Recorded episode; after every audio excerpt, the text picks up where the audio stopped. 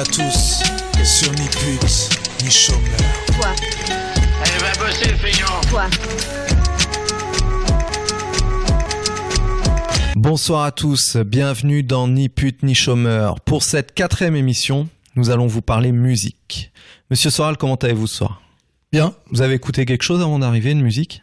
J'écoute de la musique euh, pratiquement toute la journée en travaillant, mais je dois dire que pour pas être obligé de me lever et de réfléchir, je mets FIP la journée parce qu'il n'y a pas de pub et TSF Jazz la nuit parce qu'il n'y a pas de pub non plus. Est-ce que déjà vous avez une chanson favorite? Euh, une chanson favorite, j'ai non, il y a une chanson que je trouve être la chanson la plus belle du monde, qui est Avec le temps de Léo Ferré. Je pense que c'est le sommet de la chanson française. J'ai un- une certaine fascination pour les chansons tristes. Pourquoi? Parce que je pense que l'émo- l'émotion euh, triste est plus forte que l'émotion gaie. La tristesse est quelque chose de plus profond et de plus fort que la, la gaieté. Avec le temps, avec le temps va, tout s'en va. On oublie le visage et l'on oublie la voix. La joie, c'est éphémère, c'est léger, c'est comme le champagne. La tristesse, ça engage de- des choses beaucoup plus profondes et durables. Donc, euh, quand on aime les émotions intenses, malheureusement, euh, je pense que euh, c'est triste à dire, mais la défaite, la souffrance est- une émotion plus intense que la victoire. Alors, quel est votre premier souvenir de musique?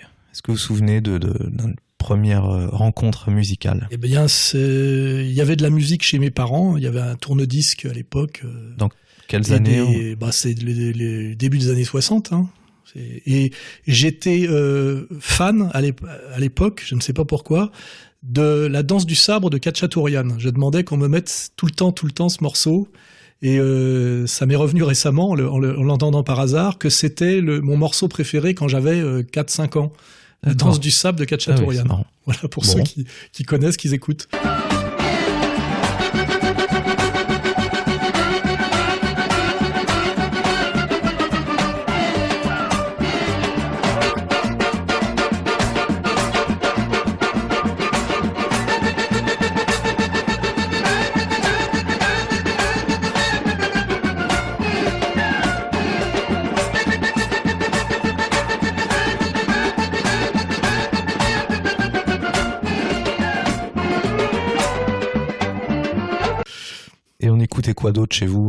Euh, chez nous, on euh, écoutait, Vos parents euh, écoutaient quoi? On écoutait, de- comme chez les, la, disons la moyenne bourgeoisie cultivée, euh, de la musique classique, euh, de la chanson française de qualité, C'est-à-dire euh, bah, Brassens, euh, Brel, euh, Guy Béard. Euh, c'est surtout euh, Brassens, Guy Béard, je me rappelle, et pas du tout. C'était considéré comme euh, une terrible faute de goût et même quelque chose d'obscène. Pas du tout Claude François ou Sylvie Vartan. C'était, Ah oui je pense même que j'aurais eu des problèmes si je ramenais un truc comme ça à la maison. Et je me rappelle que ma petite sœur Agnès, qui avait très mauvais goût déjà à l'époque, se faisait engueuler parce que euh, on découvrait qu'elle était un peu fan de de, ces yéyés là. Et vous, vous avez pas du tout été fan des yéyés? Non, pas du tout, non. Pourquoi? Je- bah, Par exemple, euh, il me semblait euh, évident, par exemple, que Claude François chantait très mal. Il a une voix horrible. Aujourd'hui, je trouve ça kitsch, donc tout, on peut tout recycler par le kitsch. J'aime bien même hein, euh, Alexandrie Alexandra, mais je trouve que, que Claude François a une voix horrible. Alors vous, vous êtes passé au punk. Euh, Est-ce que c'était lié à des artistes, à des musiciens, le, le punk, cette mode punk? Bah, le punk, c'est un coup de pied au cul et un coup de fouet qui, a, qui, est, qui est tombé par hasard euh, au moment où j'ai eu 18 ans et que je, suis parti, je suis parti vivre ma vie tout seul. Donc ça a été très très important, mais au-delà même de la musique. Et moi, j'ai, j'ai, toujours beaucoup écouté de musique et à l'époque, j'écoutais pour me motiver parce que je me lançais dans la dans la vie, même dans la survie. J'écoutais euh, les Sex Pistols, euh, Nevermind the Bollock, qui est un un, un disque qui est toujours excellent. hein, Il faut le réécouter.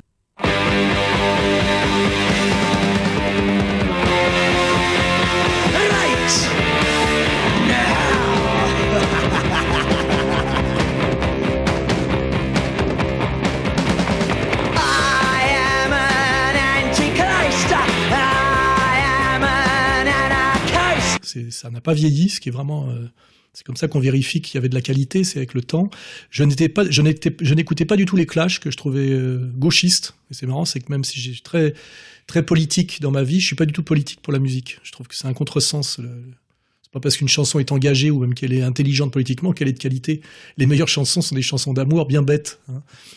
Donc j'écoutais euh, d'abord euh, les Sex Pistols, ça a été une Mhm. révolution, hein. ça a été quelque chose de Ouais. très très fort euh, l'arrivée des du punk et notamment des Sex Pistols. J'ai écouté tout de suite après Divo, euh, c'est un groupe excellent là, Divo de lui euh, c'était un groupe américain eux, hein, de, de- on appelle ça la Cold Wave je crois, hein. c'est excellent. Euh, avec la version de satisfaction, etc. Vous écoutiez ça où en fait? Comment on trouvait la musique s'il n'y avait pas internet? Sur, euh, sur les, des chaînes stéréo, euh, à l'époque c'était ça, c'était euh, 33 tours en vinyle sur euh, chaîne stéréo. J'ai écouté un peu aussi euh, les Ramones, le premier, celui ils sont tous de- de- devant un mur un mur de briques là, qui était très très bon aussi. Un tout petit peu aussi euh, Suxy on the Benches. Et puis euh, un- je me rappelle aussi des groupes qui étaient regroupés dans un collectif qui s'appelait No New York. Et il y avait dedans James White and the Blacks, qui s'appelait James Chance, où il jouait, où Mhm. c'était du punk avec du saxophone, c'était pas mal. Et euh, c'est une, ouais, c'est une période assez courte hein, qui a duré de 77, 78. Alors qu'est-ce qui vous 80. plaisait dans le dans le punk? Qu'est-ce qu'il y avait qui- qui- Ah, Quelle que était la sonorité? Qu'est-ce qui vous plaisait en fait? C'était violent, c'était un retour au rock euh, un peu des origines. Euh, c'était très énergique. Faut voir qu'on était arrivé à la, au bout du bout du rock avec le rock symphonique. Il y avait Yes, euh, bon, Genesis, dont je veux pas dire trop de mal parce que mélodiquement c'est pas mauvais, mais c'était un peu pompier, trop d'instruments, le piège de la table de mixage avec de plus en plus de boutons et de, de pistes là. Et, euh, et le jazz rock aussi, qui était une impasse terrible avec des, des virtuoses instrumentistes, mais qui étaient nuls euh, musicalement quoi quelque part. hein. C'était ça s'appelait la GRS, la guitare rythmique et sportive, avec le bassiste le plus rapide du monde, Stanley Clark. euh, donc il y avait deux impasses par rapport à une période qui avait commencé en 63, qui était l'époque du, du pop rock anglo-américain, et vers 74-75, on était en train de sombrer. Mm. Je parle pas de Jet Rotul, il y avait euh, ou Gentle Giant, enfin on était un peu, on partait dans le n'importe quoi. Et le punk, ça a été un, un grand coup de balai, un grand coup de pied au cul pour revenir à la, au rock original, c'est-à-dire viril, simple euh, et, euh, et un peu, comment dirais-je, saignant, quoi. Et c'est vrai qu'on a ressenti tout, tout ça. Ça a foutu à la retraite instantanément des mecs comme Rick Wakeman ou, euh, ou Ian Anderson, etc. hein. Ça a vraiment fonctionné. Et même à l'époque, les Mick Jagger était, détestait, euh, euh, comment s'appelle, euh, Johnny Rotten, parce qu'ils ils se sentaient mis en danger, hein, parce qu'ils étaient devenus un peu des, des rentiers aussi, parce que depuis NJ, on commençait à dire que les Rolling Stones c'était plus tout à fait ça, etc. Il y avait tout, on n'aimait pas trop Bowie même, hein, on trouvait que c'était un peu un chanteur pour Minette, je me rappelle. Était le, le mai 68 du, du rock'n'roll. Hein,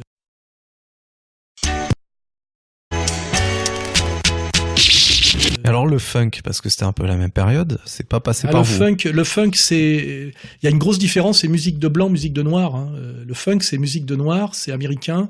Et moi, j'étais quand même sur la musique de, de blanc euh, européen, y compris en écoutant les, les, les Allemands. Faut pas, il faut pas oublier les Allemands. J'étais un fan de Cannes, le groupe Cannes, qui est un, des- un excellent groupe, et, euh, et de ce qu'on appelait le, le, le krautrock, avec notamment quelque chose qui a été très important, c'est Kraftwerk. Hein musique électronique, musique européenne, musique euh, qui puisait sa, sa source dans le dans le- l'Europe euh, cent- l'Europe centrale des années des années 30, hein, avec toutes les ambiguïtés que ça comporte. Alors quelle est l'influence des États-Unis sur euh, la musique en France? Parce que là, dans ce que vous venez de me dire, vous parlez de- au départ de, de la musique française, puis du yéyé, puis du punk. Alors il y a eu une influence américaine euh, indéniable. Déjà l'influence américaine, c'est le yéyé. Le yéyé, c'est du ressucé par des Français qui chantent mal avec des textes débiles, de, de, morceaux, de tubes de, rock entre 56 et 59. Hein. Et, on fait ça en 63. C'est d'ailleurs, ça veut bien dire que c'est le, c'est la pure conséquence du plan Marshall. C'est-à-dire que la France devient une colonie américaine et pour un Américain qui écoute Johnny Hallyday à l'époque, c'est un peu comme quand moi j'a- j'allais en Afrique à une époque et que je voyais que les Africains avaient des, des chaussures comme des Weston, mais elles étaient en plastique thermomoulé. Vous voyez? C'est-à-dire que là, on avait vraiment l'impression de ce que c'est que le, comment dirais-je, l'impérialisme et le mépris du, le mépris de la, parce que c'était Bata hein, qui faisait ça, donc le mépris de l'Européen pour l'Africain. Et je pense qu'on est devenu un peu, pour les Américains avec le yéyé, les, les comment dirais-je, les, les, les, je sais pas comment on dit, les, les coloniser et les mépriser euh, du, de la musique anglo-saxonne. Parce que je pense que pour un type qui a aimé euh, Eddie Cochrane, Elvis Presley, euh, euh, entendre euh, entendre euh, Johnny Hallyday euh, et les deux autres là, parce qu'il y avait il y avait la triplette. Oui, et Dick Rivers. Dick Rivers, c'est le troisième, c'est nom, celui avec le, avec le gros pif là, qui est pas nul, hein, euh, qui fait des balades euh, un peu blues là, euh, Eddie Mitchell. Eddie Mitchell. ouais. Je veux dire, c'était pas possible, quoi. Je veux dire, c'était un peu ridicule. Mm. En plus, ils chantaient pas très bien à l'époque. Ils se sont améliorés depuis. hein. C'est très très mauvais. Hein. Mais alors justement, donc euh, il y a eu euh, cet impérialisme américain avec- via le plan Marshall, et il y a eu aussi la commercialisation de la musique de masse, puisque tout d'un coup, euh, euh, on pouvait écouter de la musique qui venait du monde entier euh, à l'aide de, de la radio, de la télé aussi. C'est l'influence de, de Philippe Aki avec Salut les copains. Est-ce que ça, c'était négatif ou positif pour la musique? Qu'il y a une grande Ah. commercialisation d'après vous? Qu'on On écoute peut un pas peu parler. tous. euh, moi, je connais des mecs qui me disent oui, euh, il faut lutter contre l'impérialisme américain. Alors, il faut écouter que de la musique française ou rétro ou de, ou de la bourrée ou je sais pas quoi. C'est des conneries. Je veux dire, à un moment donné, quand t'es jeune et que t'es, tu es jeune et que tu es, tu peux pas faire semblant d'être autre chose et que tu écoutes, tu écoutes la musique, ce qu'on appelle le, le- le pop rock anglo-américain, ça balaye tout. C'est une évidence que euh, nous, on a une espèce d'époque héroïque de la chanson française à texte de qualité d'après-guerre, avec euh, bon la, triplette magique, la Brel, même s'il est belge, Brassens, Ferré, et puis d'autres hein, qu'il faut pas oublier, euh, Nougaro, euh, Jean Ferrat, c'est un peu, j'aime pas sa voix, trop, trop, c'est un peu niais quoi, mais bon, c'est pas, pas mauvais. Euh, bon, il y a tous ces, cette, cette- cette qualité, cette chanson française de qualité, et puis qui est quand même à un moment donné limitée parce que ce sont des textes avec une petite musique mise derrière. Et c'est quand même euh, c'est insuffisant pour plaire à la jeunesse. Et à un moment donné, même d'ailleurs Léo Ferré, à un moment donné, euh, veut jouer avec euh, les Maudits Blues et il joue avec un groupe qui s'appelle Zoo parce qu'il parce qu'à un moment donné, c'est c'est c'est- ce- ce- cette déferlante de musique instrumentale euh, avec une batterie, la section rythmique et tout ça qui est euh, anglaise et américaine, ça remet tout en cause. En musique, on va remonter le temps. Ceux qui étaient fans de la pop française d'avant-garde dans les années 70 se souviennent sans doute des Os, un groupe phare qui a notamment enregistré à l'époque avec Eddie Mitchell et Léo Ferré. Euh, 40 ans ont passé, il ne reste plus que deux membres, mais ce soir à Guidel, ils font leur grand retour sur scène. Stéphane Izad et Philippe Boget, vous allez le voir, nous ont préparé une petite séquence nostalgie. Si vous tenez à un temps que les moins de 40 ans ne peuvent pas connaître, pour vous, Zoo, ça sonnait comme ça. Neuf musiciens qui viennent du rhythm and blues, le groupe se forme en mai 68 quand la bourse brûle, connaît un rapide succès jusqu'en 71 où il enregistre un titre avec Eddie Mitchell et avec Léo Ferré sur l'album Amour, Anarchie, Ferré. En 72, l'aventure s'interrompt brutalement. Il jouait au club de Valbonne et dans la nuit, euh, comme par hasard, entre guillemets, euh, euh, ils avaient fait le plein d'alcool euh, dans la nuit et puis, comme par hasard, il y a eu un incendie. Tous les instruments étaient à l'intérieur de- de- du club et ça s'est terminé comme ça. 40 ans après, certains ont disparu, d'autres sont introuvables, d'autres encore ont connu des carrières solo prestigieuses. Mais l'esprit de Zoo perdure, un style d'avant-garde entre jazz et pop rock qui, à l'époque, avait quelques longueurs d'avance sur la pop française. Le drame, par contre, c'est qu'on a enregistré au mois d'avril 69 et que l'album, les bandes sont restées pendant six mois euh, dans les tiroirs et qu'au moment où ils ont sorti le disque, ben, entre temps il y avait eu Blood, Sweat and Tears et puis il y avait eu Chicago, ce qui fait qu'on a eu l'impression qu'on était un peu un remake des groupes américains qui étaient à la mode, alors qu'en fait on était bien en avance.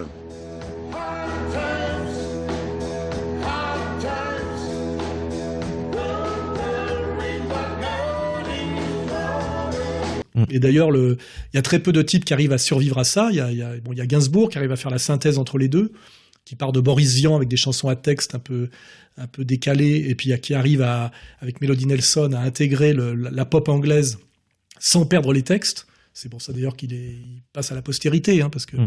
il y a aussi un peu Dutronc, il y a Nino Ferrer qu'il faut pas oublier, mais il y en a pas 36. Hein. Et puis sinon, euh, je vous dis, c'est Claude François, quoi. C'est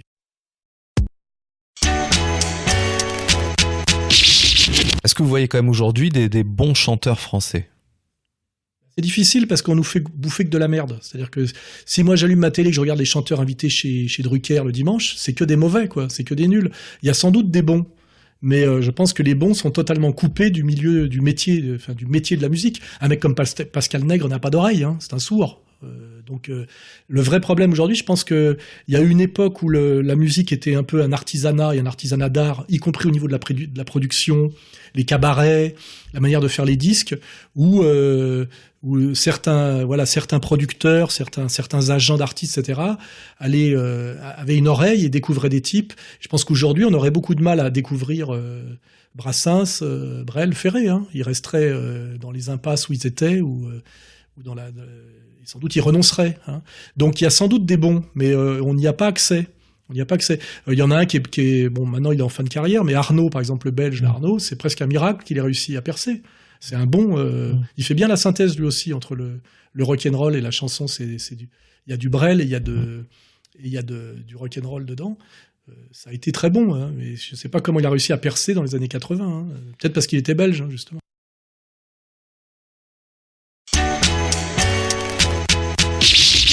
Que pensez-vous du métier de chanteur? Est-ce que pour vous c'est un métier déjà être chanteur? On sait rien, je suis pas chanteur moi-même. Euh, moi, je fais le distinguo entre un type qui est uniquement interprète et un type qui est euh, auteur, compositeur, interprète. Ça n'a rien à voir. Euh, Johnny Hallyday, bon, j'ai de, un certain respect pour sa longévité, puis aussi parce qu'il il a quand même un, ton, enfin une voix. Et je- je- je- je- j'aime bien écouter que je t'aime, Sarah, euh, Gabriel. Tennessee Euh, non, j'aime j'aime la, la période d'avant, moi. C'est ma gueule, quoi, ma gueule, ouais, ça, ça jusque là, ça va.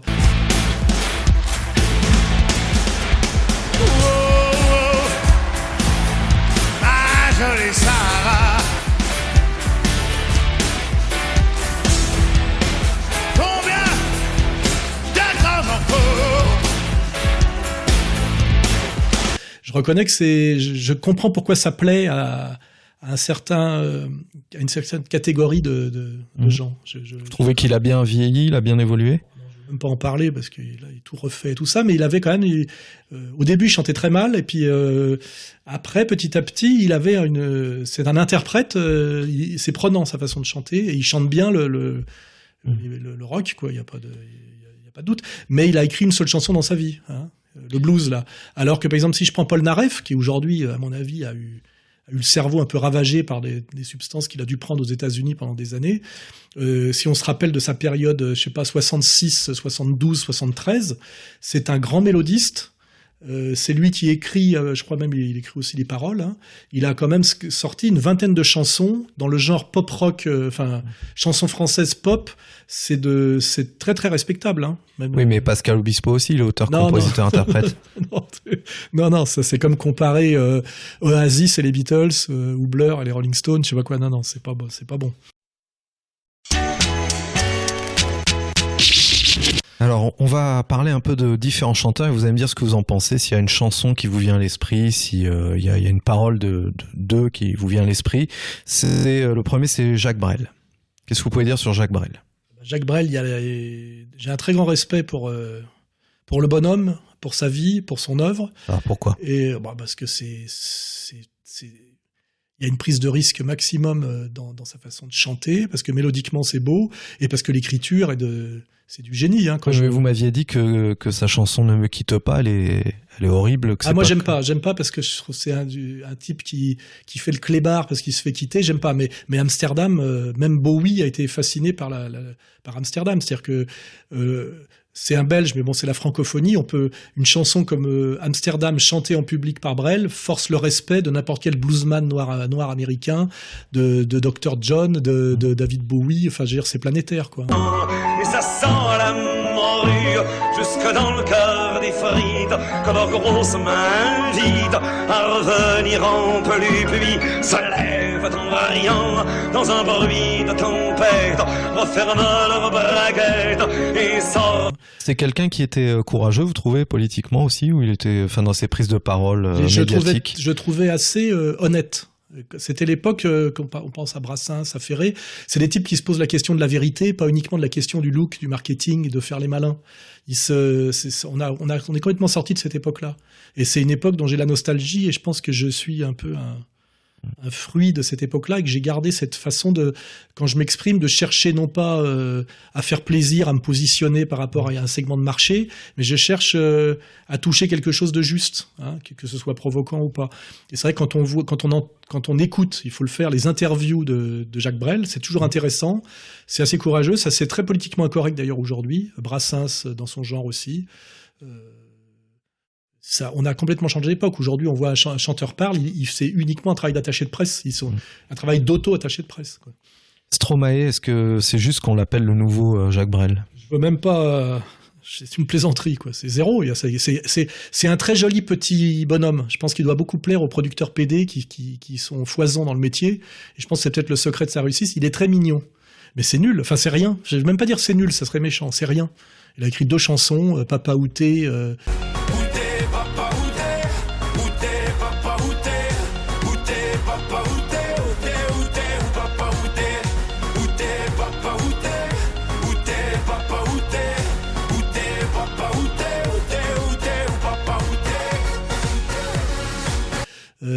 euh, for- formidable, Les formidable. enfants de 0 à 3 ans connaissent par cœur. Oui, d'accord, mais les enfants de de 0 à 3 ans, euh, les, les- les enfants ont mauvais goût, hein, faut pas oublier. Hein. C'est pour ça qu'on est obligé de les éduquer. Hein. Si vous demandez à une petite fille qu'elle choisisse un truc dans le magasin, elle va prendre un truc euh, rose, euh, avec du doré, euh, le truc le plus moche. Les, les- Si vous proposez à un gosse un, un beau jouet en bois, euh, il chiale, il veut un truc en plastique fluo dégueulasse. Donc il faut pas oublier que euh, la, la culture euh, est, est un produit de l'éducation, hein, et euh, ça demande... Que pensez-vous du métier de chanteur? Est-ce que pour vous c'est un métier déjà être chanteur?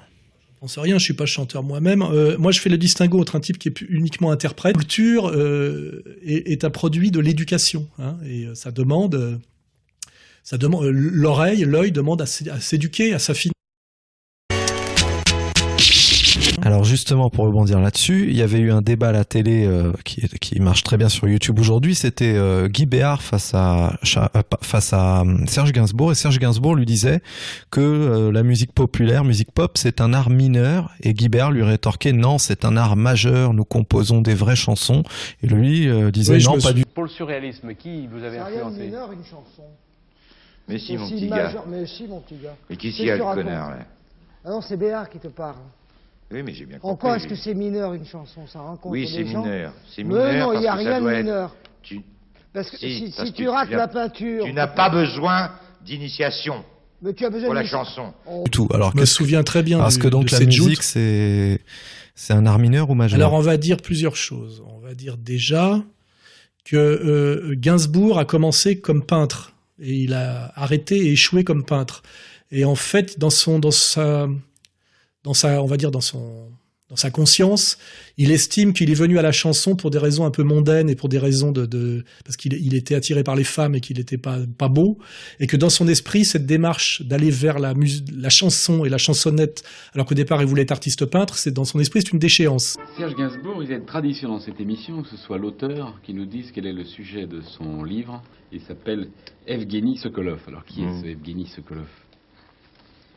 A priori, c'est moi. Je vais parler du peintre, Francis Bacon. C'est-à-dire C'est-à-dire, c'est un truqueur, euh, comme je suis un truqueur. Donc c'est plutôt un commentaire qu'il fait par rapport à lui-même. Il y a autre chose, c'est que euh, euh, Gainsbourg était un pianiste de bar et qui compose sur cet instrument polyphonique, qui est l'instrument le plus complexe, qu'est le piano.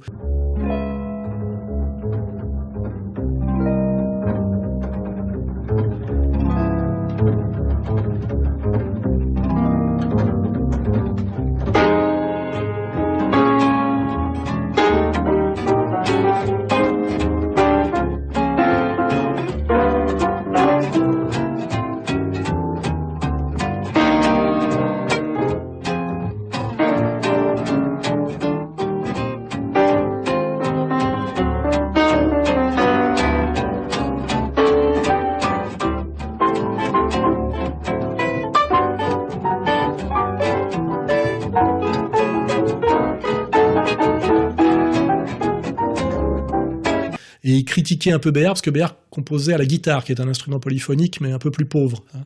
Donc il disait voilà, il y a, deux catégories de, compositeurs ceux qui composent au piano, ceux qui composent à la guitare. Ceux qui composent à la guitare, c'est forcément plus pauvre parce que l'instrument est plus pauvre. Et puis il y avait autre chose qu'il faut savoir, c'est que parce que j'ai un peu fréquenté tous ces gens-là, hein, euh, marginalement. Euh, euh, en fait, Gainsbourg était fasciné par Jacques Dutronc. Parce qu'en fait, Gainsbourg, c'est un peu un, un, un- un type qui est un peu fasciné par tout le monde, un peu comme euh, et puis qui sait bien piquer là où il faut. C'est un il y a un, rapport avec euh, avec euh, comment il s'appelle euh, l'américain qu'on appelait Dieu à l'époque là. Kanye West? Non. non, non. Nas. Celui qui a inventé le, le- la, la- la- la chanson à texte dans les années 60, Bob Dylan, Ah oui, qui est un peu un piqueur, qui est, un rappeur. qui est un super piqueur, Bob Dylan, pareil, mais qui arrive au génie par euh, en piquant un peu à tout le monde. Et euh, et le, oui, euh, Gainsbourg est un type qui a toujours été fasciné par d'autres types. Je pense qu'il avait, il s'aimait pas profondément, hein. et il était fasciné par euh, Jacques Dutronc. Je sais aussi ça par euh, parce que j'ai été copain avec le fils Dutronc, là, Thomas, qui me racontait tout ça.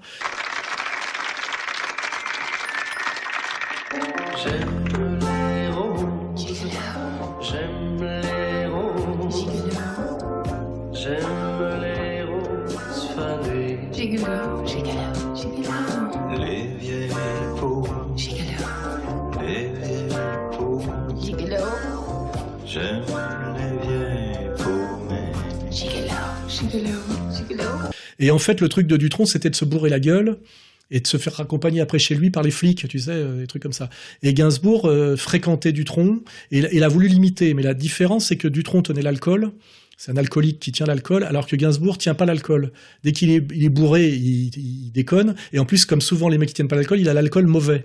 Or, dans les, à la télé, ce qui est un peu dégueulasse, on savait ça et on savait que, que pour que Gainsbourg soit un bon client, parce que je pense qu'Agen c'était un type assez euh, réservé, assez bien élevé et, euh, et même assez clean. hein, quand- il faut le savoir, c'est pas du tout un, c'est un mec assez précieux en réalité. Gainsbourg, c'est le mélange de trois cultures. hein. C'est juif, russe et français. Il faut, il faut bien. Il y a ces trois dimensions chez lui. Quand on s'intéresse, on, on voit qu'il c'est un personnage euh, à triple culture. hein. Et ça veut dire quoi Oh, est- c'est compliqué, à, mais comprendre ça, qu'il est, il est à la fois juif, à la fois russe et à la fois français. Il exprime ces trois génies-là euh, combinés. hein, euh, voilà. Après, c'est trop Donc long il y a un génie juif alors. Oui, bien sûr qu'il y a un génie juif. Personne. Il y a un génie. euh, il y a même un génie nazi. je veux dire, c'est. Comprendre ce que ça veut dire le mot génie. Euh, voilà. Euh, et donc, euh, les, les, les, les gens des médias savaient que pour que Gainsbourg soit un bon client, parce qu'à l'époque le politiquement correct ne régnait pas comme aujourd'hui, il fallait le faire boire. Donc, quand il arrivait à une émission qui allait être enregistrée, il arrive en avance, on, lui- on le mettait dans sa loge, et là on le, on le, on le servait, on lui servait de l'alcool et on le resservait. Et quand il arrivait au moment du tournage, c'est ce qui arrivait avec Whitney Houston. Hein, quand il a dit I, Ouais, I- I want to fuck you, ou je sais pas quoi, il était bourré. He says you are great. Il dit que vous êtes très jolie. Oui. You are not Reagan, I'm not Gorba- Gorbachev, so don't try, hein. I said I want to fuck her. Oui, euh, alors, je vais, vous, je vais vous traduire. Non, non, non, non, non. non. He say you are great. Il dit que vous êtes très jolie. Non, non, non, non, non, non, non, non. C'est, c'est... Non, non, il a dit ça, mais ça lui arrive de temps en temps. Il tenait pas l'alcool. Et c'est comme ça qu'il insulte Guy Béard, mais qu'il insulte aussi euh, Rita Mitsuko, la Ouais, chanteuse oui, oui, Catherine. Ringer. À un moment, les, les baisers, c'était sur la joue. Après, il y a eu des vrais baisers. Non, non, les baisers, il y a baiser, il y a... Mais baiser, mais vous savez comment on baisse dans un hardcore? On vous dit, tenez-vous, alors voilà le, voilà le plan, la fille est en levrette, Vous le mec est comme ci, et vous faites tant Vous de... êtes une pute. Oui, bah, si- oui ça, ça a à voir avec ça. Vous êtes une pute, c'est tout. Non, parce que c'est pas la même chose. C'est pas le même métier, non. Oh, écoutez, vous êtes fait C'est baiser... pas le même pour- métier. ba- Baiser par, la caméra. Non, parce que c'est pas des clients que j'avais, moi. C'était des, c'était des, des- Mais non, vous êtes dégueulasse. Ah, que ce soit dégueulasse, c'est possible. C'est dégueulasse. des- Ah oui, c'est dégueulasse. Bah, c'est dégueulasse, bah, arrêtez vos conneries, vous avez, vous avez pl- plein de foutre non, non, non, euh, pendant les prises, et puis... C'est vrai que c'est dégueulasse. Ah Eh ben alors, vous êtes dégueulasse. Bah oui, Moi, je vous oui. trouve dégueulasse. Ça, c'est l'aventure moderne. Et à faire des non, non, l'aventure moderne n'est pas dégueulasse. Nous avons des éthiques. Mais vous, vous avez l'air d'un vrai dégueulasse. Vous êtes- Mais c'est vrai, depuis des années, moi, quand j'étais petite, tout le monde disait ça de vous, que vous étiez un vrai dégueulasse, que vous jamais étiez même pas rasé, hein. que vous, vous, ça se trouve, vous vous sentiez mauvais et tout ça. Alors arrêtez de me faire la morale alors que vous, vous êtes le dégueulasse type. Vous, on comprend même pas ce que vous dites quand vous parlez. Le- le- L'ingénieur du son, il râle parce qu'on comprend pas ce que vous dites quand vous parlez. Alors merde, vous êtes un vrai dégueulasse, même avec les gens avec qui vous travaillez. Vous venez à une émission, Vous on allez n'entend même pas ce que deux vous baffes dites. dans la gueule, ça va être vite fait. Ok. Vous êtes une salope et vous êtes une putain. Euh, il insulte en fait tout le monde. Et donc, il faut pas tenir trop compte de, de sa de sa joute avec euh, avec Guy Béard, il se met à insulter Guy Béard, euh, il n'y a pas vraiment de raison, c'est parce qu'en fait il est, il est bourré Ouais. et il a l'alcool, il a l'alcool mauvais comme les gens qui tiennent pas l'alcool. Alors après dire que la chanson est un art mineur, euh, parce que et la phrase, si vous la rappelez jusqu'au bout, c'est c'est un art mineur parce que c'est un art sans initiation. C'est faux. Je veux dire, c'est évidemment faux. Mais pour lui, peut-être que lui, dans son esprit, c'était un art mineur parce qu'il rêvait d'être peintre et que sous- quand on n'a pas réalisé ses rêves de jeunesse et qu'on a fait autre chose que ce à quoi on aspirait quand on avait 20 ans, je pense que quand il avait 20 ans, il devait, il devait rêver à Soutine, il devait rêver à l'école de rêver à l'école de Paris, il devait rêver à, à ces artistes peintres du début du siècle. Et quand il s'est retrouvé dans la chansonnette à faire des, des chansons comme Poupée de cire, Poupée de son pour euh, France Gall, il s'est sans doute dit que c'était une déchéance.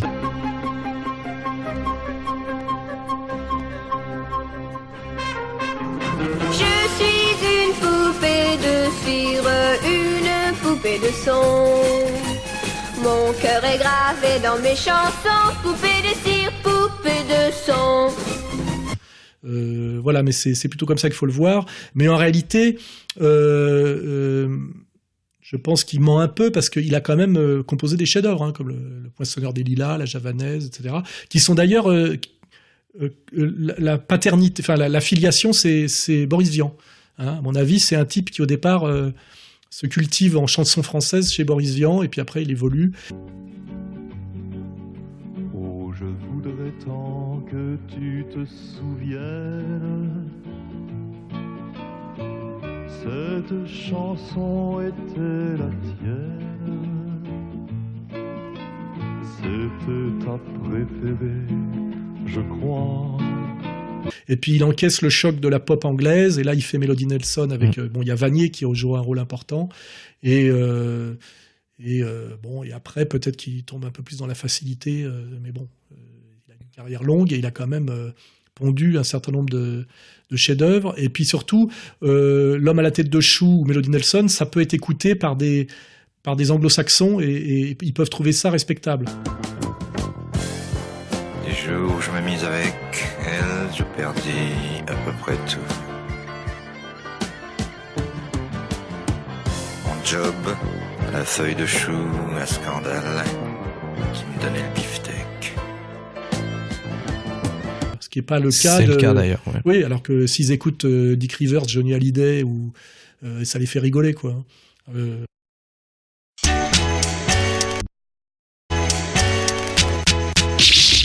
Alors, est-ce que vous avez un mot à dire, euh, une chanson euh, qui vous vient à l'esprit quand euh, je vous dis le mot Charles Aznavour, le nom Charles Aznavour, qui a 92 ans, qui est encore vivant? Ouais, qui est un, lui qui est un grand professionnel de la chanson et que j'aime bien, mais que je trouve un peu. On sent chez lui le travail. Il n'y a pas comme chez. euh, Il n'y a pas de. euh, Comment dirais-je, de coup d'éclat ou de, de, de moments magiques comme chez Brel. Même la bohème. Non, mais c'est-à-dire que c'est très écrit, euh, c'est très travaillé, mais c'est c'est un très beau. Pour moi, c'est un grand artisan de la chanson française, mais il n'y a pas le génie qu'on peut retrouver euh, chez Brel ou, ou chez Brassens ou chez Ferré. Des fois, d'ailleurs, chez Ferré, c'est un peu casse-gueule. Hein, ça peut, des fois, c'est limite, limite trop lyrique, texte un peu abscon, euh, poésie un peu contemporaine, mais euh, euh, je mets un peu Aznavour un tout petit peu en dessous de Brel, euh, Ferré euh, et Brassens. Ça veut pas dire que c'est pas bien, hein, parce que y a des la Mama, c'est très beau, la Bohème, c'est très beau. Dans les cafés voisins, nous étions quelques-uns qui attendions la gloire. Et bien que miséreux, avec le ventre creux, nous ne cessions d'y croire. Et quand quelques bistrots Euh, les- sa, sa chanson sur l'homosexuel, là. euh, Oui, euh, j'habite aussi. Voilà, c'est une très belle chanson. Quand je dis ça, je fais mon difficile. hein. Euh, Il y a, je veux dire, il y a peu de types du calibre de. C'est, c'est, bi- c'est bien au-dessus de Et à Gilbert. Bécaud. 92 ans, il chante encore sur scène. Ah, ça, je m'en fous un peu. Ce qui compte, c'est son œuvre. hein. Euh, le reste, c'est plutôt un problème de médecine. Hein. C'est savoir son préparateur physique et puis c'est sa base, euh, ses gènes de base. Mais par exemple, c'est bien meilleur que Gilbert Bécaud, par exemple, dont on- auquel on ne pense plus aujourd'hui, qui est pas nul, hein, mais qui a été le, le chanteur de la modernité du début, de la fin des années 50. Monsieur 100 000 volts.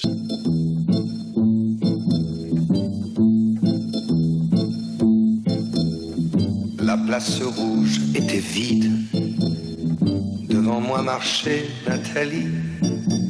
Il avait un joli nom, mon guide, Nathalie. Je sais pas, voyez, comme ça, comme le rock euh, anglo-américain a tout ba- ba- balancé. Parce qu'à l'époque, c'était considéré un peu euh, Gilbert Bécaud en France, fin des années 50, début 60, un peu comme euh, Jerry Lee Lewis, quoi. hein. C'était le type qui cassait le, qui cassait le piano, quoi.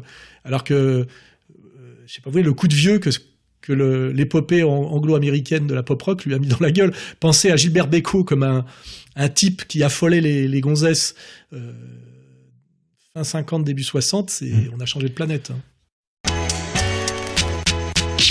Bon, revenons à la musique pour euh, adoucir les mœurs.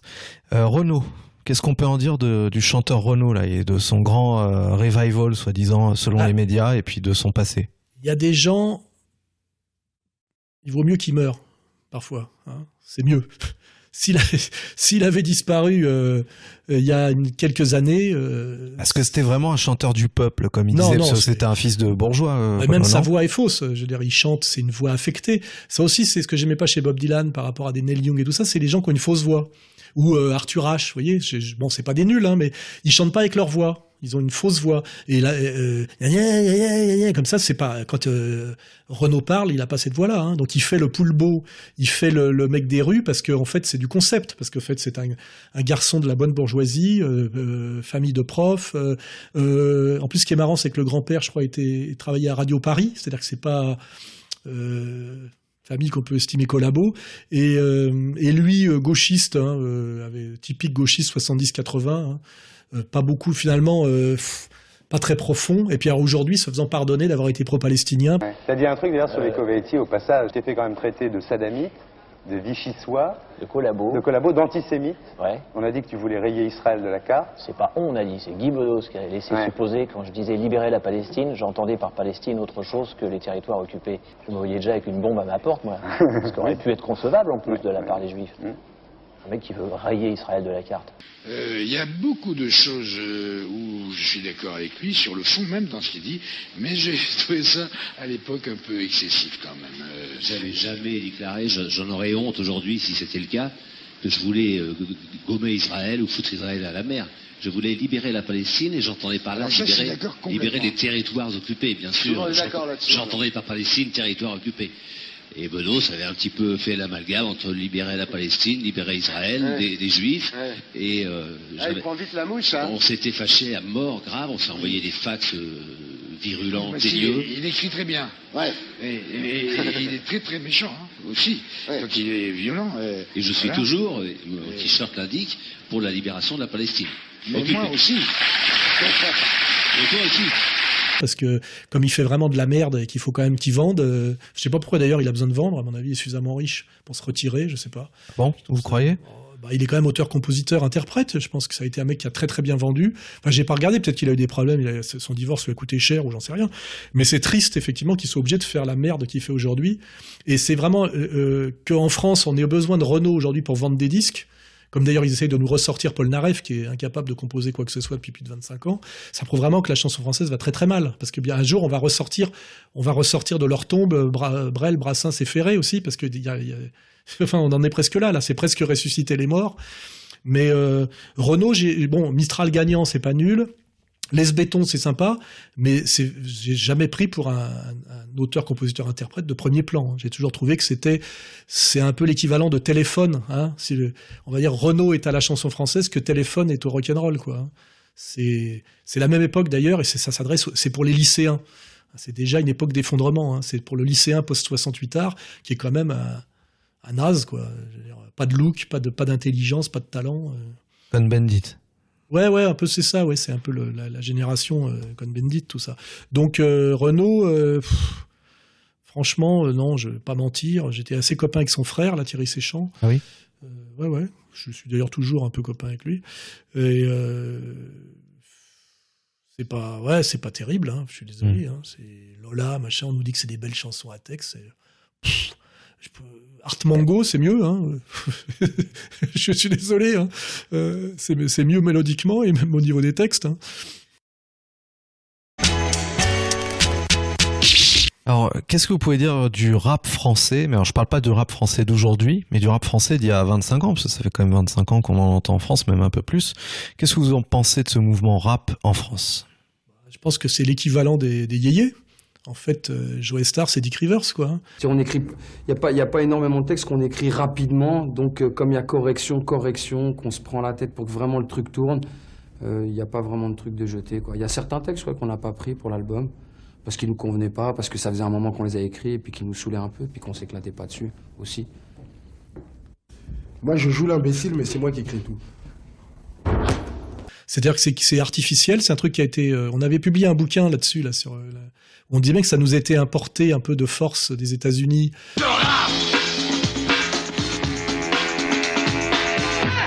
Oui, bonjour Jacques Lang. Euh, première question, j'aimerais vous demander comment est-ce qu'un ministre de la Culture peut sérieusement, je dirais, s'intéresser à quelque chose comme le rap, et plus spécialement le rap français? J'ai envie de vous retourner la question. Comment est-il imaginable qu'un ministre de la Culture ne soit pas attentif à un mouvement aussi vivant?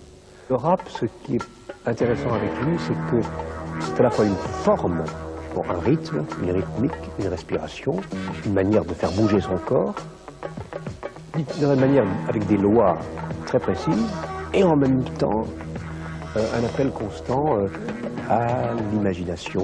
On joue avec les mots, on joue avec les rythmes, on joue avec les situations. Donc c'est passionnant sur un plan, disons, purement, euh, je dirais, esthétique, artistique. Euh, alors qu'au départ ça ça prenait pas, ça a mis du temps à prendre. Ça a dès le départ été euh, une caricature et une pâle copie mal faite de ce qui se faisait aux États-Unis. C'est c'est franchement, il suffit de réécouter les NTM de il y a euh, Paris sous les bombes, etc. C'est nul, c'est zéro, c'est ridicule. Ça va un truc revendicatif au niveau, de, au niveau du groupuscule hip-hop de l'époque, quoi, tu vois. La fièvre, pendant, pendant des heures, mais ils m'ont mis la fièvre.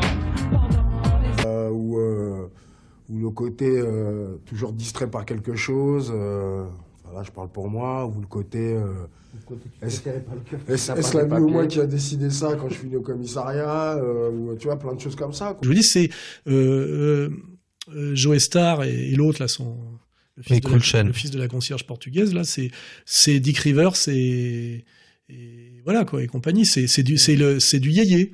C'est du c'est du yéyé quoi. C'est c'est c'est- c'est Mais par bon. exemple, quelqu'un comme Akhenaton, qui, bon, qui bon euh, non plus, hein. Moi, j'ai aimé Akhenaton. Pourquoi? Pour le Mia, parce que c'était une chanson d'ailleurs qui n'était pas euh, du rap, et c'était une jolie chanson marseillaise. Tout le monde se lever, des cercles se former, des concours de danse, on peut partout s'improviser. Je te propose un voyage dans le temps, via planète Marseille, je danse le Mia.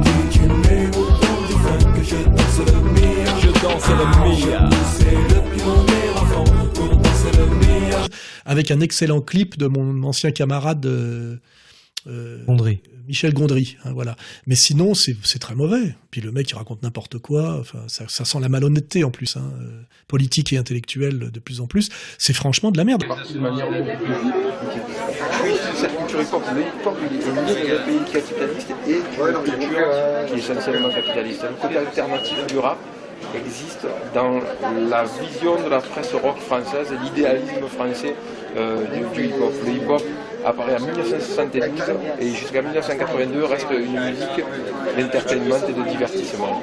Mais le rêve le divertissement, c'est très important dans nos sociétés. Toi, tu as des rêves, moi j'ai des rêves, c'est important de les réaliser. Les gens qui n'ont pas de rêve finissent à basculer dans, des- dans des travers très dangereux et très aigris. Merci beaucoup. Je pense qu'il faut s'orienter vers des combats euh, justes et être ouvert envers envers les gens et faire du bien aux autres. Si on peut euh, faire du bien à une personne, tant mieux. Après, euh, après, je suis d'accord avec toi, il y a des, des fois même dans le, dans le rap, et, et y compris dans ce qu'on fait, des contradictions. Mais il faut passer par des étapes euh, plus compliquées pour ar- arriver à, des- à- à- à- à des choses. C'est pas en postant des vidéos euh, sur Internet, sur YouTube, euh, avec des gourous néo-nazis qu'on va changer les choses. De qui, euh, de qui vous parlez-vous de, tout- de tous les gens de- du hip-hop qui sont influencés par la Mais pourquoi Il veut la réconciliation des communautés entre elles, justement. Parce que moi, moi, je, moi je, suis dans- je suis dans la, je suis dans la réconciliation des communautés depuis que je suis né. Et de par mes origines et de, de, de, de- de par mes choses. Il ne faut pas se tromper de combat. Il y a des discours qui sont des discours de surface. D'accord. Tu penses que ça Faut voir le fond. est quand même beaucoup suivi. Donc il est, Malheureusement. il est écouté. Donc c'est peut-être qu'il y a des choses euh, sensées. Comme le FN. Oui, le FN, tous les extrémistes sont suivis. Ce qui me dérange, c'est que notre culture soit récupérée par des gens qui ne sont pas issus de notre culture. ou- Et ça, c'est une forme de récupération. Autant je peux être impressionné par Eminem, hein, autant euh, me dire quand même il y a quelque chose quoi. hein, quand c'est bien que j'aime pas le rap par principe parce que c'est des textes pauvres qui saturent une musique qui donc ne peut pas exister parce qu'elle est étouffée par par une saturation des textes. Euh, donc pour moi il y a un vrai problème. Hein, de Pourtant, il y a plein de gens qui, qui, enfin, qui, par exemple, un Doc Gynéco, il remplit là, en ce moment euh, l'Olympia. Ouais, dans sa Dans rue, ma rue, 18ème, c'est la merde. 18ème Un, un. Fille le belle, gage sa scène, et toutes les cités réunies ici. Ouais. Ha. Alors, vous êtes chaud quoi Un. Écoute ça, faites du bruit. Un. Ha ha. Ouais. Et tu le sais, et tu le sais. Un. Ouais.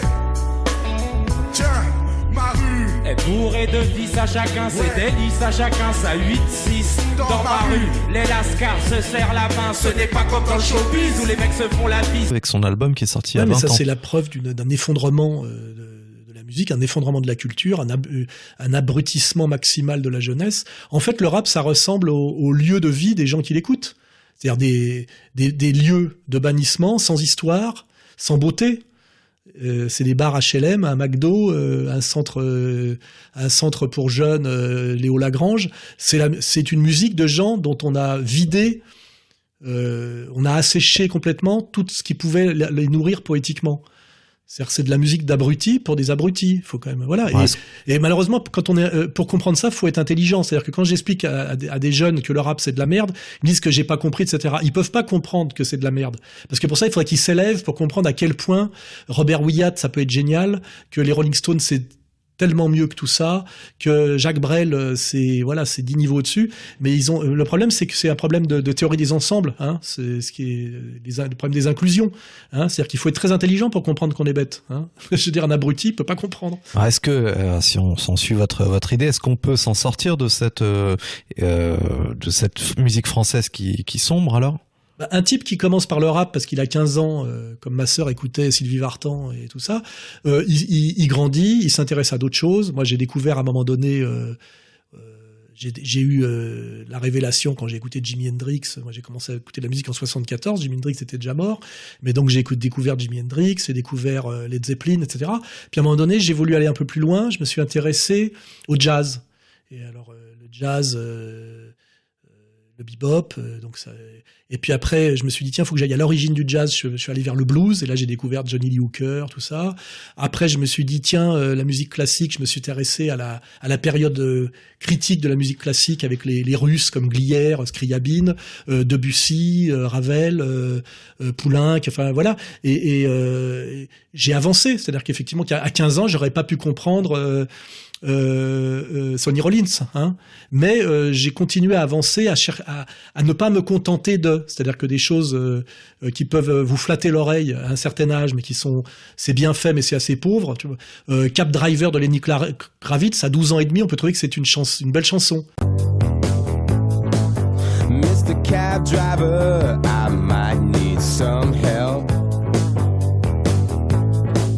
Mr. Cab Driver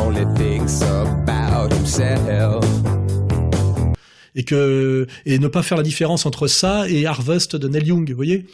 Mais euh, à 25 ans, c'est impardonnable. Ça veut dire qu'on est on est sourd, mais c'est pas ça le problème avec les oreilles, c'est qu'on est connecté au cerveau. Hein. L'oreille toute seule, elle, elle fonctionne pas. Et à un moment donné, bah oui, on est face à des abrutis qui ont euh, des goûts d'abrutis, une culture d'abrutis, une vision du monde d'abrutis et qui écoutent une musique d'abrutis. Le rap, c'est une musique d'abrutis pour des abrutis. Et euh, c'est catastrophique. Et c'est d'ailleurs pour ça que je fais aussi en partie le travail que je fais, c'est pour essayer de sortir euh, ces gens-là d'un abrutissement dont ils sont en plus les victimes. hein. C'est-à-dire que c'est un abrutissement qui se retourne toujours contre eux. Quoi. Voilà. Et quand je vois un gars de banlieue Des fois, ils sont plusieurs dans une bagnole avec du rap à fond la caisse, vitre fermée ouverte, qui traverse le centre-ville de Paris en essayant de se faire remarquer. Et je me dis, il se met ça dans le cerveau pendant des heures. C'est un dé- décervelage, le mec. Hein. C'est du, c'est ça plus le chichon. Le mec, il a un QI, à mon avis, de 60 à la fin. Quoi. Donc effectivement, pour faire un chômeur, un livreur de pizza ou un mec avec un filet sur la tête qui prépare des McDo, c'est la musique qu'il lui faut. Comme ça, il souffrira pas trop. Actually. Let me get two Big Macs and two apple pies, a little bit of Sprite in the side of fries. Let me get a McDouble, let me get a McChicken, hot sauce, make sure that shit kicking. I want a McRib before I McPiss. Let me get a hash brown if it is a lunch head, if it is, I'ma be mixed and upset. Let me get some nuggets too.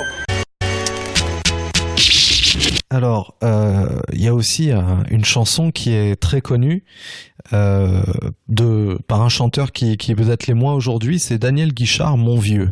Est-ce que vous Déjà- connaissez cette chanson et Oui, c'est qu'elle une très belle chanson. Elle est pas de lui. Hein? Euh, demande si elle est pas. Au départ, je pense que c'est Jean Ferrat qui devait la chanter. Euh, c'est une très belle chanson, surtout euh, pour les gens issus du peuple, ça, sent vraiment le, prolétariat euh, français de l'immédiate après-guerre. hein. avec un autre cadeau. Je sais que ça va. Une chanson qui bouleverse Alain, mais elle me bouleverse aussi. C'est la chanson préférée d'Alain Delon. Écoutez-la.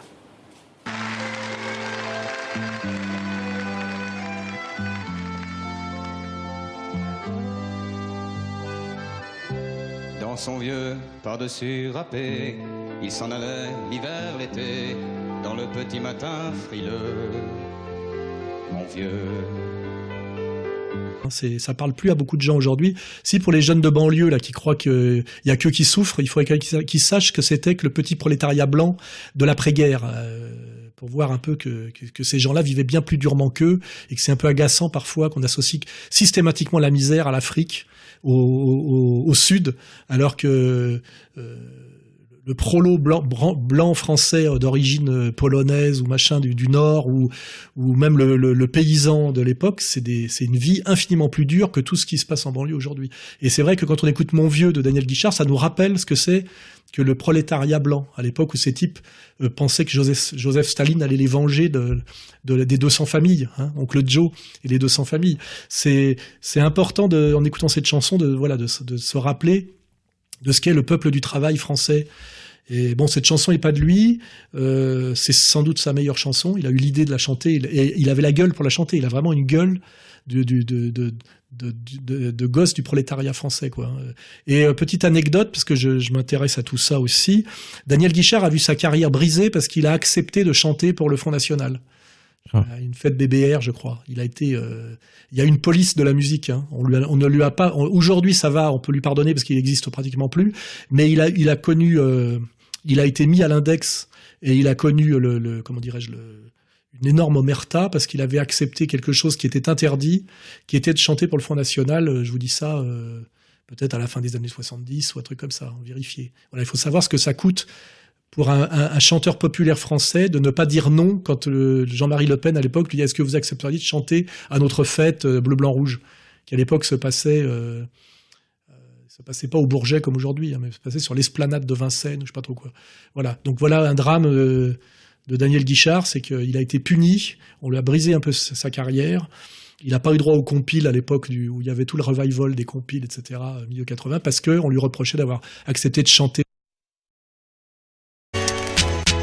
Ça me fait pen- penser un petit peu à ce qui se passe avec le chanteur des Eagle Eyed euh, Metal, le, le groupe qui est passé au Bataclan, dont le, le Oui, leader du groupe a dit des choses qui ne plaisent pas euh, aux musulmans, je crois. Qu'est-ce que vous non, en mais c'est pensez? surtout que le, ch- le- le chanteur de ce groupe qui s'est retrouvé pris dans l'affaire du Bataclan, interview après interview et après le recul, commence à balancer qu'il y a des tas de choses qui sont suspectes. and it pissed me the fuck off because I knew right then and there that it was going to be bad. I knew that these kids had no idea what was coming.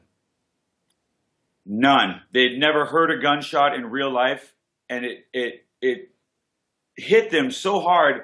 I saw fear like a blanket fall on the whole crowd, and they fell like wheat in the wind.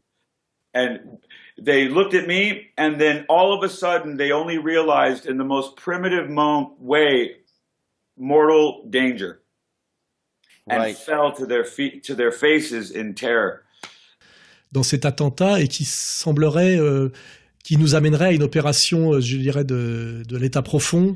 Et c'est ça, je crois, qu'il lui est reproché. C'est pas ses, ses paroles contre les musulmans, parce que il est strictement dans l'idéologie américaine contemporaine qui subit.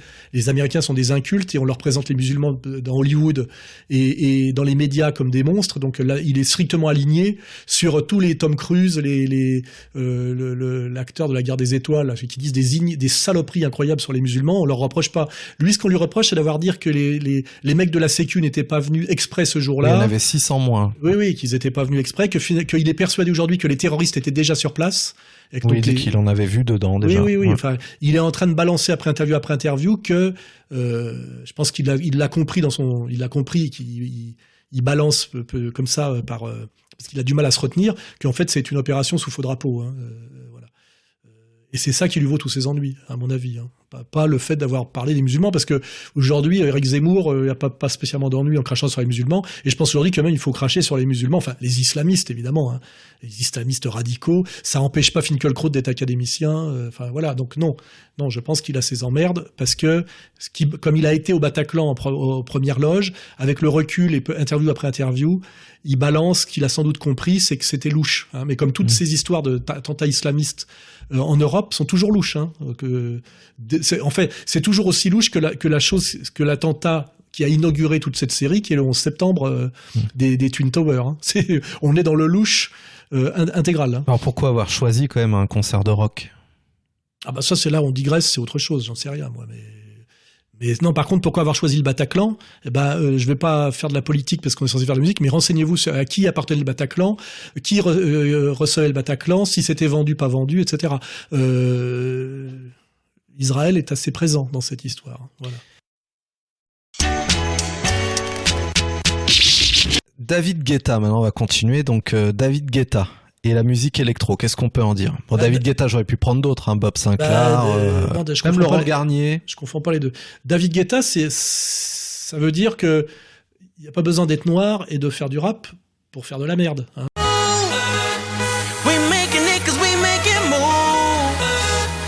The only thing we know how to do. Said it's the only thing we know how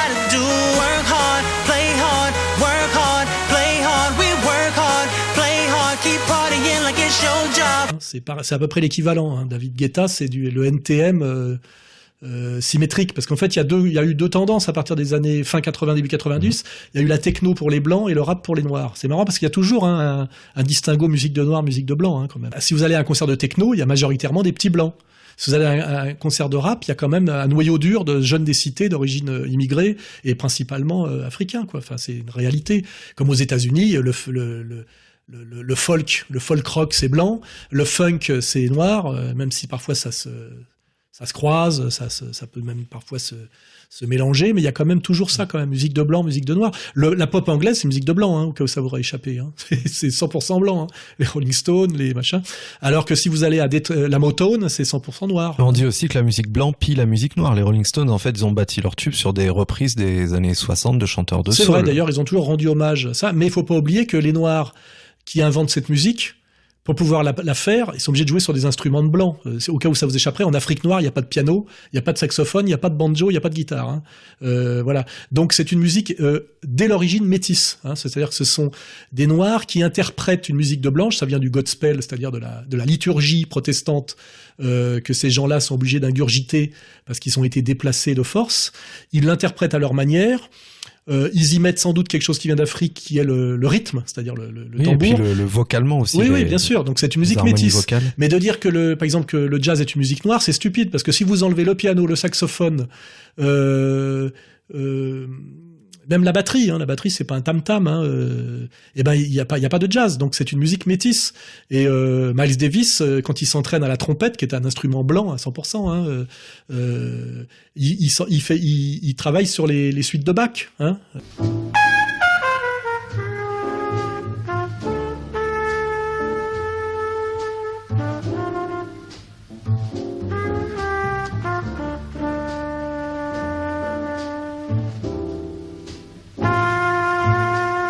Il faut comprendre, c'est une musique métisse. Chercher à savoir si c'est noir ou blanc et qui a piqué l'autre, ça n'a pas beaucoup d'intérêt parce que déjà, cette musique noire se passe aux États-Unis d'Amérique, qui n'est pas un continent noir. Vous voyez? C'est pour ça que c'est un peu bête, cette- ce, truc, c'est noir, c'est blanc. C'est euh, L'intérêt de, de tout ça, c'est de dire que parfois, le métissage peut être un métissage par le haut. C'est-à-dire que c'est pas euh, euh, prendre les- les- le pire de l'un et de l'autre, mais c'est prendre le meilleur de l'un et de l'autre et voir que le meilleur de l'un plus de l'autre, ça donne quelque chose de différent qui est peut-être encore au-dessus. Parce que moi, j'adore euh, Bach, mais c'est bon, c'est à un moment donné, c'est il s'est passé d'autres choses depuis. Mais quand j'écoute euh, Ascenseur pour l'échafaud de Miles Davis, je me dis bon, ben voilà, il y a eu quelque chose qui s'est passé de, génial dans les années 50-60. Et puis quand j'écoute après euh, euh, Corner Shop, pareil, c'est-à-dire la, péri- la période jazz fusion, je me dis il y a une synthèse, il y a une recherche, il y a quelque chose d'incroyablement balèze. Hein, euh, et je me dis, la musique continue à avancer. Il y a beaucoup de déchets, comme toujours, beaucoup de redites, mais de temps en temps, il y a des petites choses en plus. Et je me demande pas si Miles Davis, euh, c'est c'est noir. C'est, euh, il y a des tas de choses euh, qui se combinent là-dedans. Alors la musique, là on parlait de la musique euh, électro, là, euh, musique house. Qu'est-ce que vous en pensez des gens comme David Guetta et tout ce- toute cette musique? C'est de la musique de DJ, non? C'est pas ça? C'est des, ça marche avec le, la- le, le voilà. sampler, la table de mixage. C'est de la musique de type qui connaissent la musique des autres, qui et finalement c'est pas des musiciens. Pour moi, euh, je me rappelle, j'étais pote avec Pompou, enfin pote. J'avais parlé avec Pompougnac euh, à l'époque où il faisait les il faisait les, les sons pour euh, Cost et tout ça, et c'était le début. Et, euh, en fait, c'était que du sample. Je lui disais, mais tu crées pas de musique Il me fait si, parce que tu vois, ce truc que j'ai repris, je l'ai monté, j'ai tourné le bouton et je l'ai monté à 192 bits.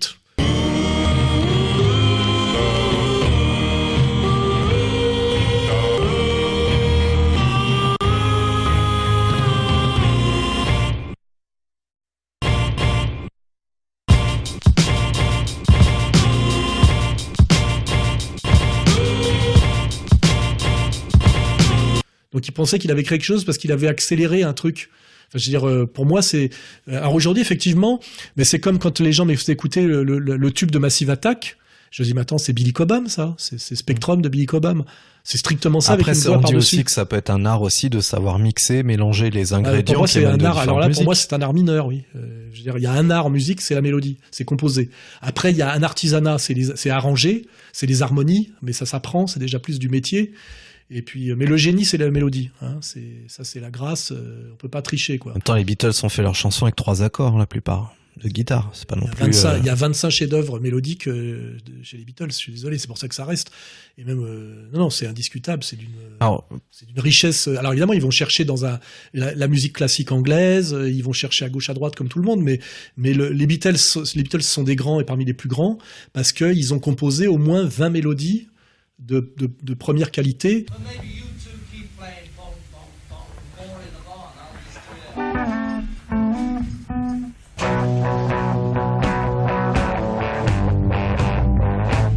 Over me! Et c'est comme ça qu'on voit les grands. Les grands, c'est les, les, les génies, euh, qui est, c'est ceux qu'on fait 20, euh, moi je dirais pas des tubes, mais 20 chansons avec une mélodie euh, très belle qui, qui reste.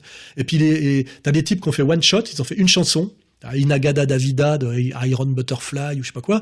Et puis t'as les types qui en ont fait trois, d'autres qui en ont fait 10, d'autres qui en ont fait 5. Il y a les, il y a les, euh, je sais pas, le- le- les Kings. Les Kings, par exemple, ils ont euh, chau- chau- chauffé les gamelles, machin. euh, ils ont tr- cinq, cinq tubes. Euh, Cream, ils en ont, ouais, pareil, 5. Puis les Beatles, ils en ont 20 ou 25. Voilà, Mm. à peu près autant que les, les Rolling Stones. Bon. Et c'est, je pense que c'est ça la vraie hiérarchie. C'est, c'est ce qui reste une fois que la mode est passée, une fois que le- l'engouement immédiat est passé. C'est le- et les Beatles, je suis désolé, tu écoutes aujourd'hui, euh, euh, je sais pas lequel, là, le Abbey Road, là, je crois. Mhm. euh, Ouais. C'est un chef-d'œuvre, quoi. Il y a, pratiquement toutes les chansons sont belles, mélodiquement c'est très beau, il y a des arrangements, il n'y a pas un son qui soit qui sonne ringard. Ce qui n'est pas le cas si tu écoutes un vieux body blues aujourd'hui, c'est complètement kitsch, tu vois, parce qu'il y a des sons, il y a des types qui sont savent choisir des sons qui ne se démodent pas, et d'autres, les sons 20 ans après, et On dit que le son acoustique vieillit euh, beaucoup mieux que le son électro, justement. oui, parce que oui, oui, ça aussi, parce que a- c'est moins triché, c'est plus les produits naturels euh, se démodent moins que les produits de synthèse qui sont forcément beaucoup plus sujets à la mode puisque c'est des produits euh, de l'esprit du temps, etc. Je sais, je suis pas sûr que Daft Punk dans 30 ans euh, soit aussi considéré qu'aujourd'hui. Je dis pas que c'est pas bien. hein.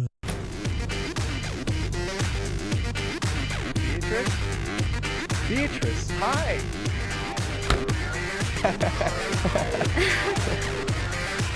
I'm Charles. I grew up next door to you. Oh, oh, God! En oh,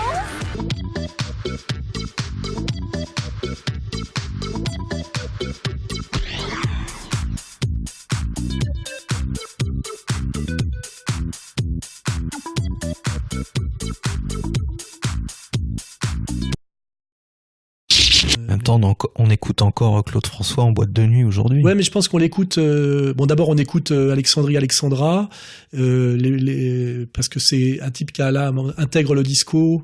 Donc, il a fait deux tubes juste avant de mourir là. hein, je me rappelle plus quel est le deuxième. C'est Magnolia. Ouais, Magnolia, voilà. Alexandrie Alexandra, avec euh, le, le mec qui compose pour lui, c'est euh, euh, Roda Roda Gilles. Ouais. Quand même, j'ai la culture. hein.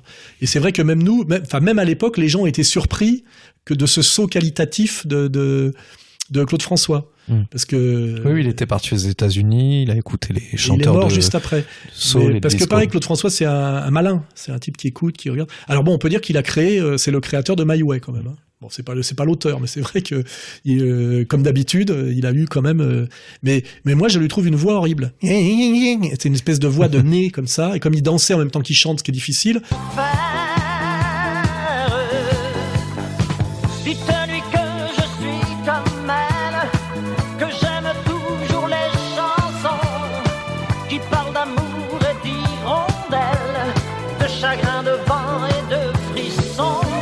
Il a une espèce de technique de respiration.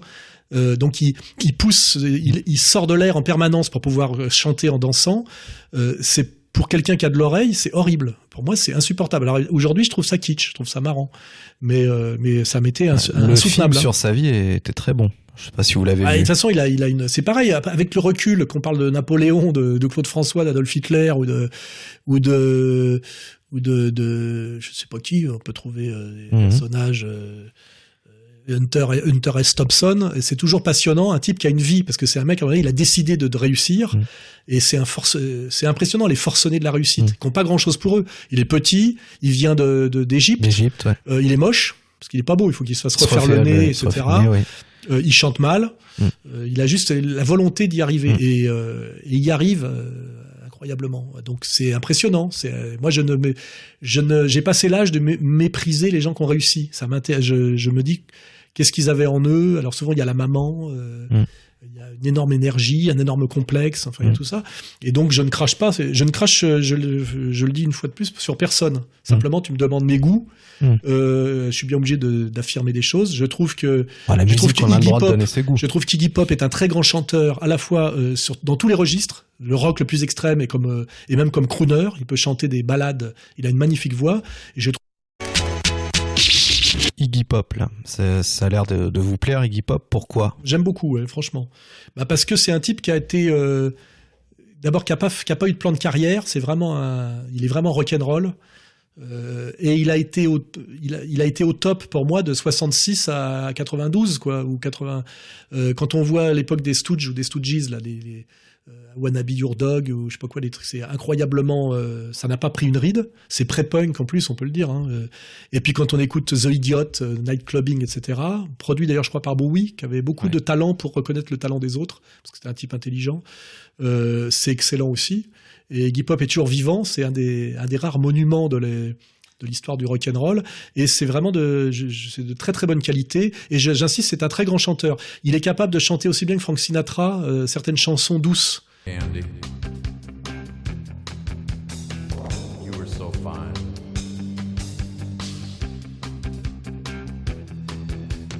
Beautiful, beautiful girl from the north.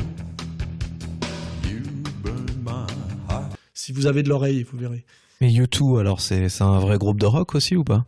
Ouais, c'est ça, c'est- tu essayes de me prendre là sur. euh, euh, euh, il se trouve qu'en ce moment, j'ai remarqué qu'il y avait un. Euh, il doit y avoir un contrat entre iPhone, euh, Apple, je sais pas quoi, ou- et- et YouTube. Euh, je tombe sur du YouTube de force quand j'allume mon, mon, mon iPhone et ça m'est insupportable parce que je trouve vraiment que c'est de la merde. hein. Tout le temps, ça a tout le temps été de la merde, même au Je- départ. moi, je pense Sunday, Bloody Sunday, tout ça, non? C'était pas bien? Non, c'est déjà ça arrive trop tard. Enfin, non, franchement, c'est c'est pas bien quoi. C'est ça. C'est quand c'est pas trop mauvais, c'est que ça ressemble à autre chose. Mais c'est comme les gens qui pensent que Bru- Bruce Springsteen c'est bien quoi. Tout pas ça, c'est non, c'est non, c'est de l'imitation.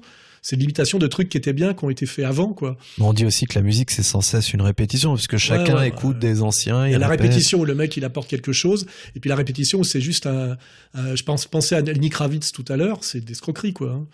C'est des escroqueries, c'est un peu de Lennon, un peu de Rolling Stone, un peu de Jimi Hendrix, un peu de, de Cream, je sais pas. Enfin le mec, on voit que c'est un professionnel de, c'est un peu le, le requin de studio qui sait exactement de quoi ils sont faits les autres trucs et qui te fait un, un mélange. Hein.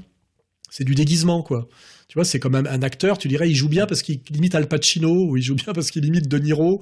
Euh, de Niro, c'est bien, mais un mec qui imite De Niro, c'est un, c'est un comique, quoi. C'est un- I'm a taxi driver, De Niro.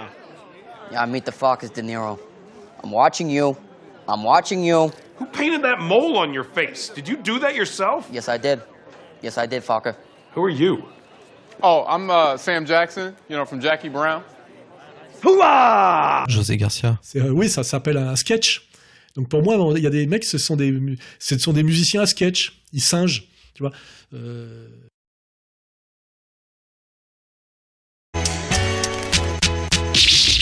Alors, euh, on a perdu euh, il y a hum, il y a à peu près un mois un des chanteurs majeurs des années 80. Il y avait à l'époque Michael Jackson dans les années 80 qui régnait sur les charts. Il y avait Madonna, il y avait George Michael et il y avait Prince. Alors Prince est mort, Michael Jackson aussi. George Michael, on sait plus ce qu'il devient, il est peut-être euh, sous cocaïne. Et Madonna, elle fait des tournées en se prenant pour Lady Gaga. Qu'est-ce que vous pouvez dire sur ces gens-là qui ont quand même euh, bercé les années 80 Ouais, enfin, les années, euh, la deuxième moitié des années 80 et le début des années 90. Bon, déjà, Prince, je le mets à part, je le mets bien au-dessus des autres. C'est un grand musicien, c'est un grand instrumentiste. Il a, il a, il a pondu des trucs, des chefs-d'œuvre. hein. Moi, Time, pour moi, c'est un chef-d'œuvre.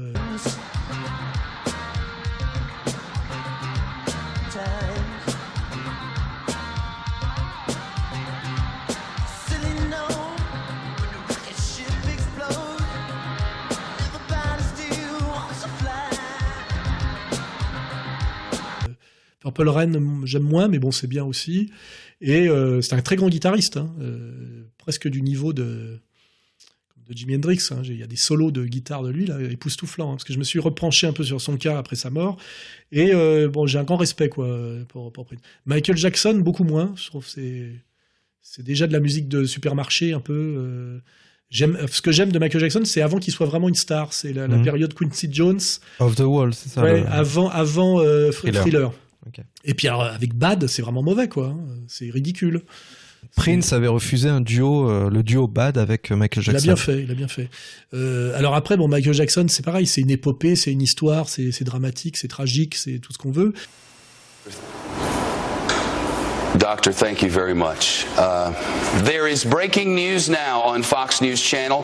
The Los Angeles Times and the Associated Press are now reporting Michael Jackson has died in Los Angeles this afternoon. Fox News cannot cannot confirm this, but Associated Press has just has just reported a person with knowledge of the situation says Michael Jackson has died. Michael Jackson, of course, the former king of pop, one of the most famous men on all the planet, who's had extreme ups and downs throughout his life, who at the age of 10 in 1968 uh, was a member of the Jackson Five when they signed as with Motown, uh, whose career has stretched across low these many years, whose thriller album changed the music world probably forever. Mais j'ai jamais vraiment aimé. Je trouve que c'est c'est de la musique de masse, quoi, de la musique de, de grande surface, quoi. hein. Alors que Prince, il y a quand même encore la musique, il y a un truc d'a- d'artiste, quoi. Et quant à Madonna, c'est encore plus loin, quoi. C'est, on essaie vraiment de l'industrie pure. C'est une femme d'affaires qui n'a pas beaucoup de talent au départ. Elle sait pas chanter. Elle est même pas belle. Moi, je l'ai connue danseuse euh, à Paris. Hein, je l'ai connue. Elle était Oui. au, à, à l'espace Clichy. Elle, elle, elle- elle s'entraînait là-bas. Je l'ai croisée physiquement, faut le savoir. Et alors? Elle, est- bah, rien. Elle avait du, de la, elle avait de la moustache, euh, des grosses chevilles. euh, Enfin, c'est vraiment. euh, la fascination, c'est que c'est vraiment quelqu'un qui s'est fait à partir de rien, par la, avec la pure volonté de réussir. Elle était ni belle, elle sait pas chanter, mais par contre, elle a, c'est une incroyable femme d'affaires et elle a réussi à choisir de bonnes chansons. hein. Je reconnais qu'elle fait des tubes, hein, like a Virgin, je sais pas quoi, machin, etc. Euh, mais c'est de, c'est de l'industrie.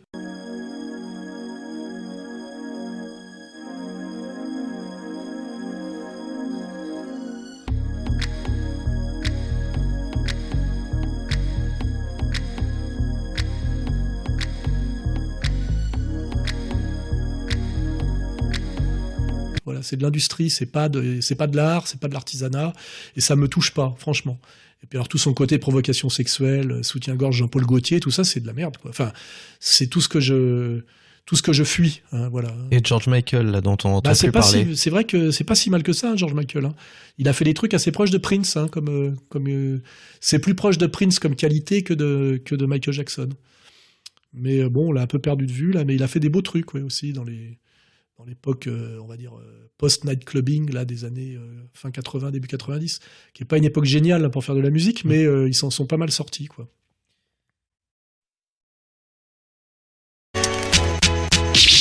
Bon, bah écoutez, euh, quelle, quelle chanson vous allez écouter là ce soir? Est-ce qu'il y a une chanson que, quand vous- par exemple, quand vous faites du sport, là, de la boxe Ah, Il y a une chanson que j'aime beaucoup chanson qui vous parce que je la trouve marrante. C'est une chanson de qui est qui, qui est un de, de- ah euh, comment il s'appelle le, le Belge Arnaud Ouais.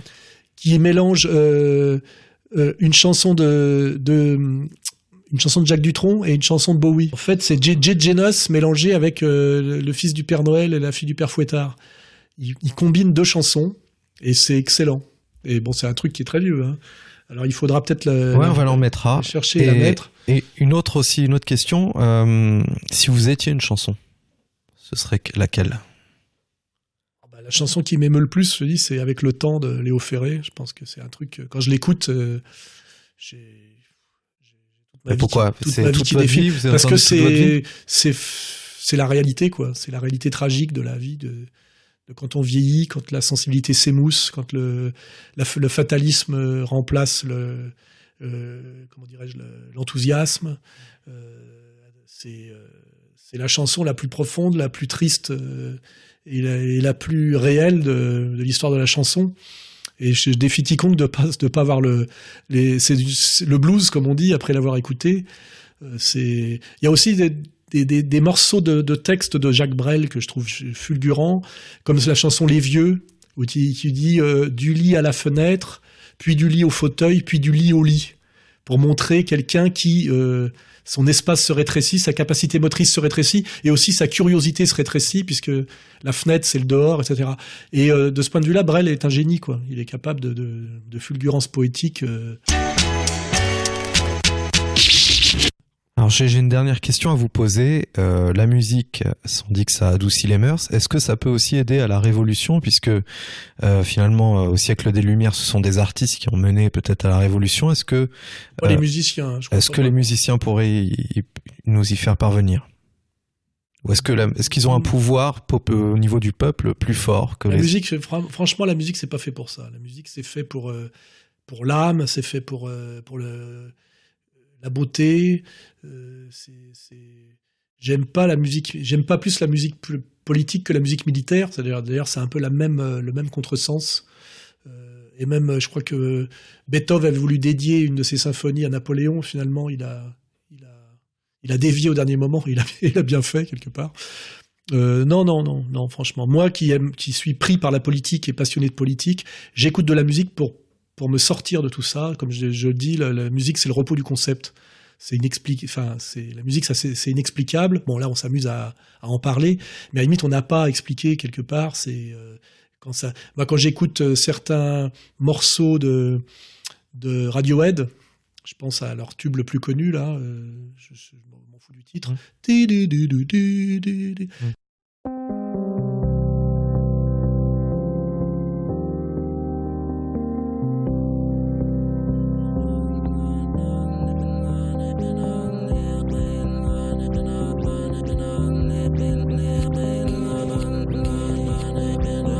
Ça vous prend. C'est, c'est- ou certains trucs de Robert Wyatt, par exemple, dans Rock Bottom, ça, c'est magique. Et, je, je- et d'ailleurs, j'ai, je me suis forcé à essayer de, d'essayer de comprendre comment c'était fait, mais euh, tardivement. Parce que quelque part, j'ai pas envie de savoir comment c'est fait. J'ai envie de, c'est, j'ai envie que la magie continue à fonctionner. C'est pour ça que j'aime bien dans la dans la chanson euh, anglaise ne pas comprendre les paroles parce que quand je comprends les paroles souvent je suis très déçu parce que c'est très bête et, et assez pauvre et j'aime bien euh, euh, considérer la voix et le texte comme un instrument et donc je fais l'effort de ne pas comprendre et de le savourer comme un, comme un instrument, hein, comme un son. Ouais, vous chantez pas vous? J'ai chanté puisque j'étais quand j'étais à Stan, puisque j'ai été élève à Stan plusieurs années. J'étais soli- deuxième soliste soprane à la chorale Ah, de vous voulez Stan. pas nous faire une petite démo là? Non, parce que j'ai mué depuis. Et là, le- non, par contre, je chante juste. J'ai fait solfège et percussion rythmique euh, et percussion classique au conservatoire. Et je chante juste et je connais un peu la musique. Je, je- je suis censé savoir lire et écrire la musique Ah, un peu encore.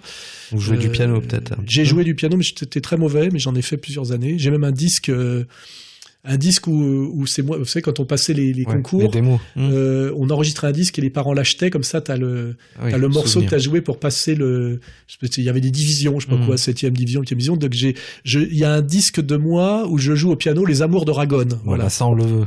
Je serais On le incapable veut de sur le- Nip Nick. je serais incapable de le rejouer aujourd'hui, mais j'ai joué, j'étais capable à, à- jeune, hein, c'est parce que j'ai commencé, à- on te met au piano à 5, 5, 6 ans, et je pense qu'à 8 ans, je jouais les amours de Ragone au piano, je serais, Ah bah. je serais incapable de le faire Bah, aujourd'hui. hein. Si on serait bien Non, j'étais nul, hein, je le dis tout de suite, je suis très bon en percussion, Euh, tout ce qui est euh, percussion, là, euh, je suis vraiment bon. J'avais un don pour ça, là, avec les mains, ta, ta, ta, les baguettes et tout ça, le- la caisse claire et tout ça. En piano, j'étais sous-doué. Je sais pas, voilà, j'ai- c'est une catastrophe, quoi. Bon, bah écoutez, merci beaucoup Alain Soral et merci à vous qui nous écoutez. Donc n'hésitez pas à nous euh, envoyer des tweets avec le hashtag NipNick. Nous comptons sur vous et nous vous disons à très bientôt.